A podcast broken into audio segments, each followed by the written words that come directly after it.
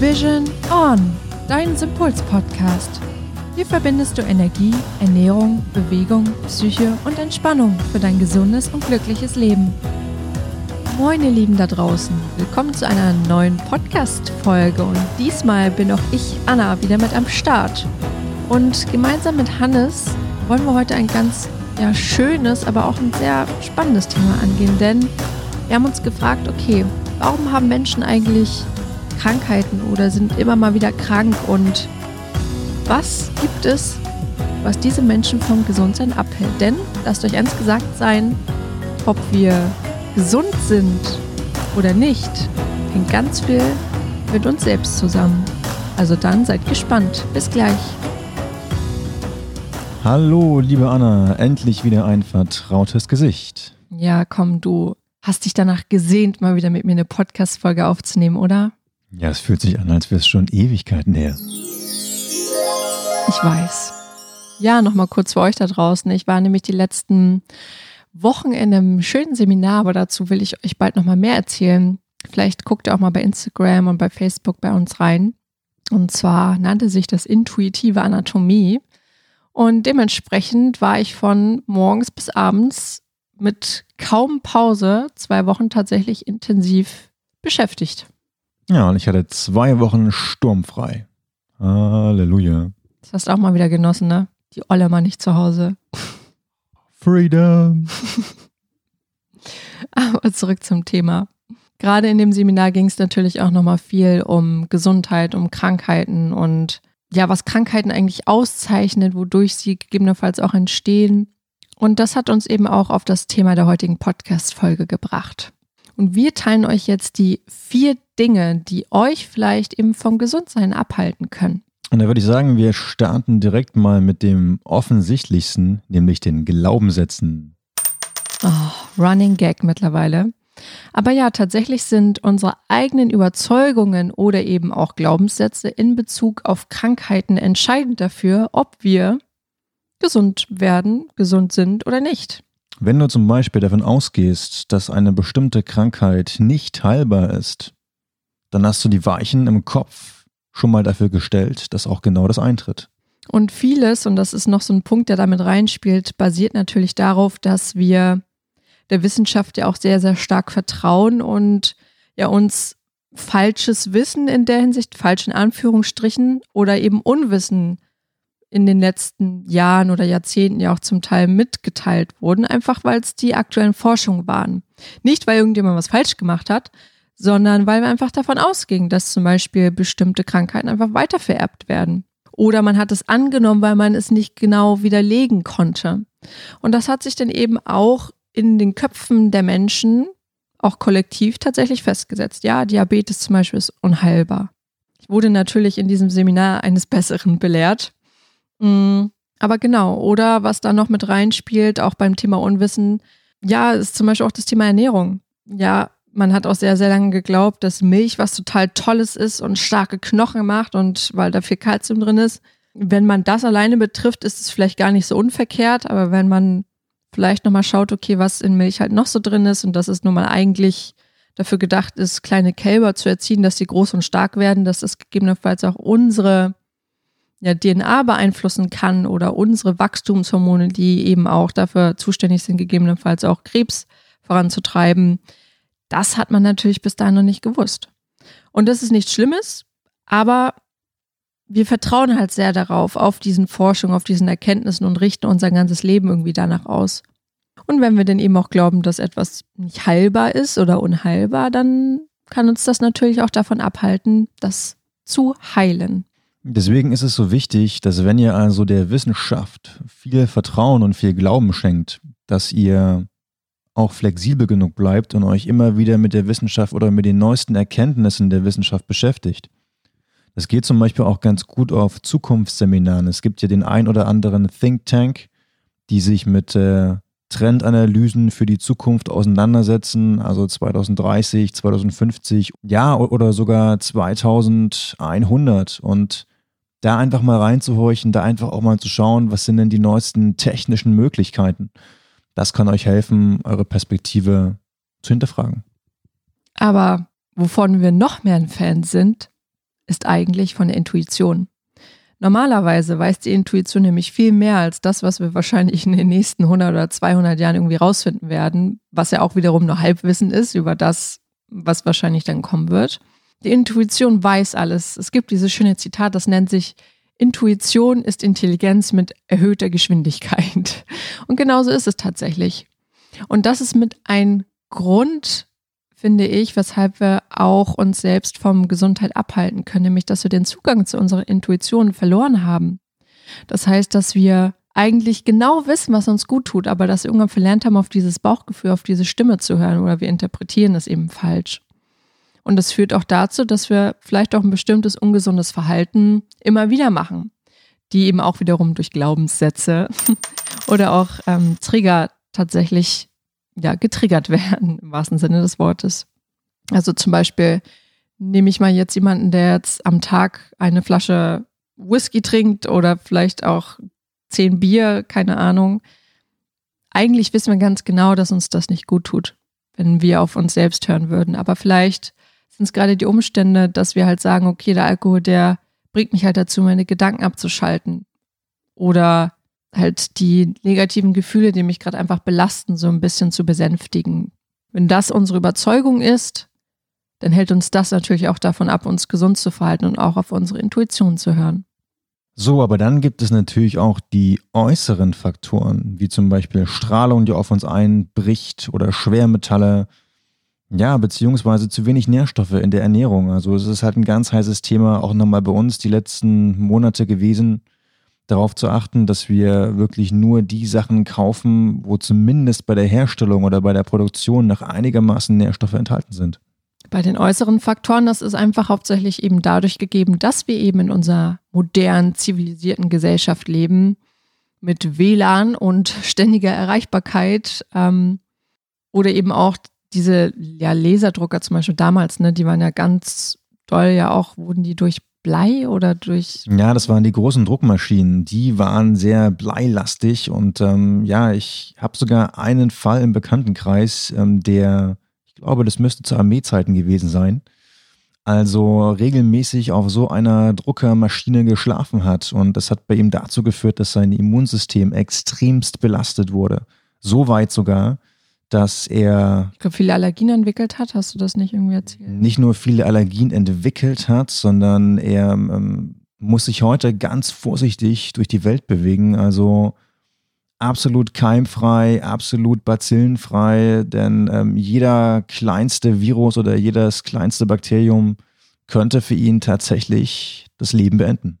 Das ist natürlich jetzt ein ganz schwerer Fall davon, aber selbst wir, wo wir doch glauben, dass wir ganz gesund sind und ganz quickfidel, haben trotzdem meistens tatsächlich Schwermetallbelastung, denn diese kann tatsächlich auch über Generationen weitergegeben werden. Also empfehlenswert ist hier einmal der Gang zum Heilpraktiker, vielleicht auch mit einer Schwermetallausleitung auch mal vorbeugend zu machen. Gerade bei Kindern tatsächlich auch kann das echt Wunder bewirken, was die ja, mentale Gesundheit auch betrifft.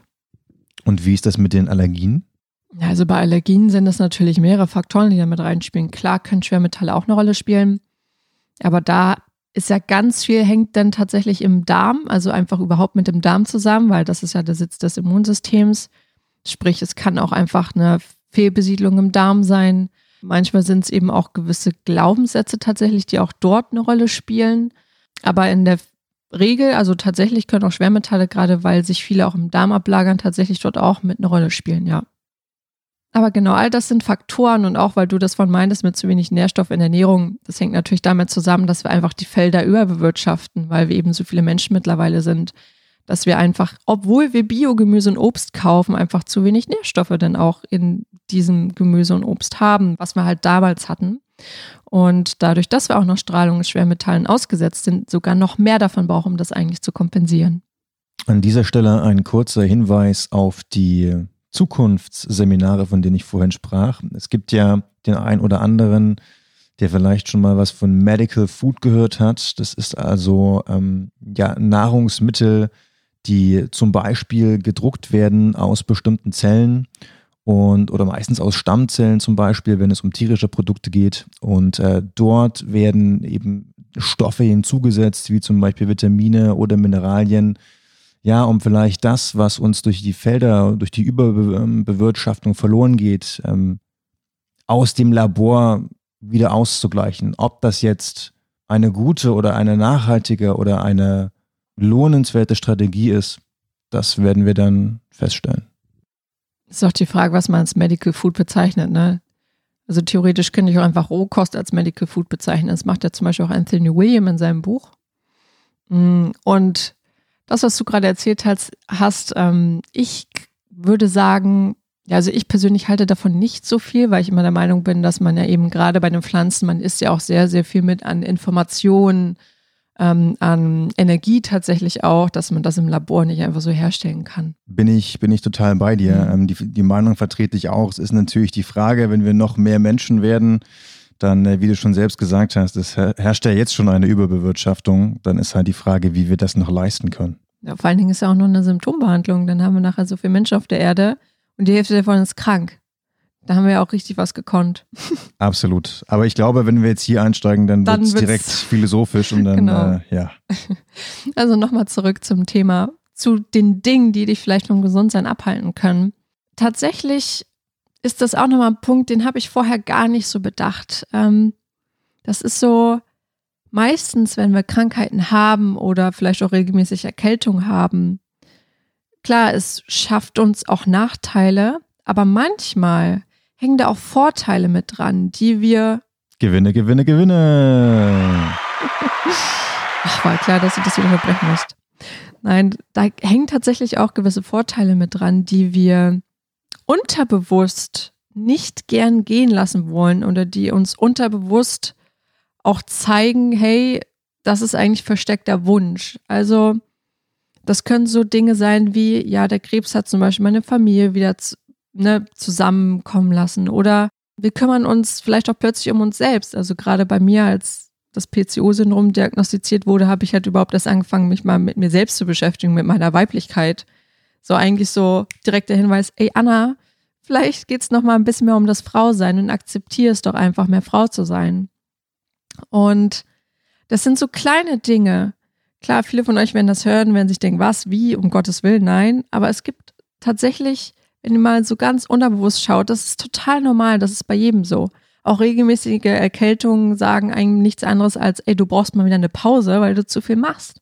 Das ist eine gewisse Form von Selbstliebe eures Körpers an euch, indem er euch einfach zeigt, das ist ein Wunsch, den ich habe, das ist das, was ich brauche.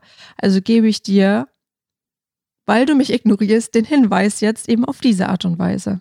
Und eine ganz einfache Frage für euch, um herauszufinden, welchen, ja, ich nenne es mal Krankheitsgewinn ihr von eurer Beschwerde vielleicht habt, ist die Frage, wie war mein Leben vor der Beschwerde? Wie war es danach und welche Faktoren haben sich verändert? Also welche Personen waren vorher nicht da, die jetzt da sind oder waren vorher da, die jetzt nicht mehr da sind? Und da einfach mal reinzuspüren und dann ganz objektiv mal aufzuschreiben, was passiert ist. Aber es geht noch einfacher. Man kann sich auch nur die Frage stellen, was würde schlimmstenfalls passieren, wenn du plötzlich wieder gesund wärst? Das geht auch. Also da wirklich mal ganz tief irgendwie reinzuhören, zu gucken, okay, was würde dann schlimmstenfalls passieren? Ja, vielleicht, naja, würde meine Familie sich doch nicht mehr um so um mich kümmern oder ich wäre halt würde mich gar nicht mehr um mich selbst kümmern. Das sind alles so Faktoren, die damit reinspielen. Also wenn ihr mal Lust auf ein Gedankenexperiment habt, dann macht das gerne mal. Und dann ist natürlich noch ein Punkt, der damit reinspielt, ist auch sich die Gesundheit selbst zu erlauben. Dass ich mir selbst erlauben darf und dass auch du da draußen dir erlauben darfst, gesund zu sein. Ich glaube sogar, dass das Erlauben, gesund zu sein, ganz stark an diesen Krankheitsgewinn gekoppelt ist. Denn nehmen wir mal an, du setzt dich also hin und du findest die Elemente, die, die sozusagen aus dieser Krankheit entstehen und die dir jetzt vielleicht wichtig sind oder die dir gut tun, wenn die dir einmal bewusst sind, dann kannst du dich ja auch auf die Suche nach alternativen Möglichkeiten machen, wie du dir diese Elemente trotzdem beibehalten kannst. Also nehmen wir mal an, dein Krankheitsgewinn wäre, dass du oder dass die Familie wieder näher zusammengerückt ist. Wie könntest du das erreichen ohne diese Krankheit? Und wenn du das hast, wenn du die alternative Lösung dafür hast, dann fällt es auch, glaube ich, einfacher, dir wieder zu erlauben, gesund zu sein. Genau, dann kannst du quasi loslassen und wieder gesund werden, ja. Genau. Dann fassen wir doch hier am besten nochmal kurz zusammen, damit ihr auch ja nichts Wichtiges vergesst. Die vier größten Faktoren oder Dinge, die uns vom Gesundsein abhalten, sind zum einen unsere eigenen Überzeugungen und Glaubenssätze in Bezug auf unsere Krankheiten. Wenn wir glauben, dass bestimmte Krankheiten nicht heilbar sind oder eben weitervererbt werden mit unseren Genen, dann können wir natürlich auch niemals daran arbeiten, auch tatsächlich gesund zu werden.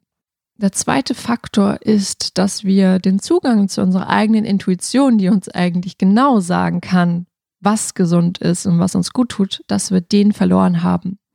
Und das führt auch dazu, dass wir bestimmtes, ja, ungesundes Verhalten, das uns eigentlich nicht gut tut, auch immer wieder machen, die auch durch unsere eigenen Glaubenssätze bedingt sind. An dritter Stelle stehen die äußeren Faktoren, wie zum Beispiel Strahlung, Schwermetalle oder zu wenig Nährstoffe in unseren Nahrungsmitteln. Da ist es einfach wichtig, dass wir darauf achten, einen möglichst natürlichen Lebensstil zu finden und diesen auch beizubehalten. Und zum Schluss als Punkt Nummer vier noch der Krankheitsgewinn, der gegebenenfalls hinter einer Beschwerde steht und unsere Beschwerde an einen positiven Gewinn koppelt und uns deswegen enger an, an die Beschwerde bindet und es schwerer macht, dass wir uns erlauben, gesund zu sein. Da ist es von größter Wichtigkeit, dass ihr diesen Krankheitsgewinn einmal für euch herausfindet und dann überlegt, mit welcher, mit welchem alternativen Ansatz könnte ich mir die Positivität, die mir die Beschwerde schafft, in meinem Alltag finden, auch ohne die Beschwerde zu haben oder ohne krank zu sein. Das war doch ein schönes Wrap-up. So, und wir verabschieden uns jetzt mit dieser Folge. Und wenn ihr diese Folge hört, sind wir jetzt gerade im Urlaub für eine Woche. Und zwar fasten wir dann auch noch. Also sind wir mal gespannt, wie das läuft. Hm, eigentlich könnten wir doch vielleicht sogar mal davon berichten in der nächsten Folge. Ja, also wer uns so ein bisschen auf unseren Social Media Kanälen, vor allen Dingen Instagram, verfolgt, der wird das ein oder andere Video sehen, wie wir, tja, hungernd im Apartment stehen und sitzen und uns den Hunger versuchen wegzumeditieren. Du bist ja sehr optimistisch. Nein, ganz ehrlich, ich freue mich, dass wir fasten. Für mich ist es tatsächlich das erste Mal. Und ich bin einfach mega gespannt, was auf mich zukommt, körperlich, geistig. Ja, ich meine, der, der, der Detox, den wir mal gemacht haben, der war, ja, der war ja auch schon krass. Aber ich glaube, dass das jetzt mit dem Fasten nochmal eine Stufe stärker wird. Ja, zu Glück sind es auch erstmal nur fünf Tage. Normalerweise sind die Fastenkuren ja sogar richtig länger dann auch. Ne? Ja, ich wollte ja direkt die 28 Tage machen, aber ich glaube, das war ganz gut, dass du mich dann nochmal gebremst hast. 28 gehen die nicht, die gehen maximal zwei Wochen. Hattest du nicht was von 28 Tagen erzählt? Aber noch nicht Fasten. Das war eine Rohkostkur. Ach so. Oh, so hörst du mir zu. Na dann, ihr Lieben, wir werden das jetzt hier noch weiter ausfechten und dann sehen wir uns und hören wir uns beim nächsten Mal. Engage, ich habe den Porree schon in der Hand. ciao, ciao. Tschüss. Porree in der Hand? Ja. Was willst du damit machen? Na, hallo, du weißt doch, wer das ist. Als Ritter hat man halt ein Schwert. Ne? Und ich bin sozusagen der. Mit dem Porree-Schwert. Ja, der Ritter der Ernährung. Komm mit dem Porree. Dann bewerfe ich dich mit Kartoffeln. Piu, piu. Hast du jetzt hier Vorteile? Vor Ur Vorurteile gegenüber ja, aber ich habe Vorteile. Ich habe Vorteile gegenüber Tonstudios. nee, aber ich musste irgendwie gerade komischerweise an Teletubbies denken. Die haben noch diese Antennen immer oben auf dem Kopf. Und so habe ich mir das gerade vorgestellt, wie die sich so Verbindungen schaffen. Ganz ehrlich, also diejenigen, die die Teletubbies erfunden haben. Die mussten selber auf Drogen. Also ich glaube, die sind in deinem Game öfter mal durchs Feld gelaufen.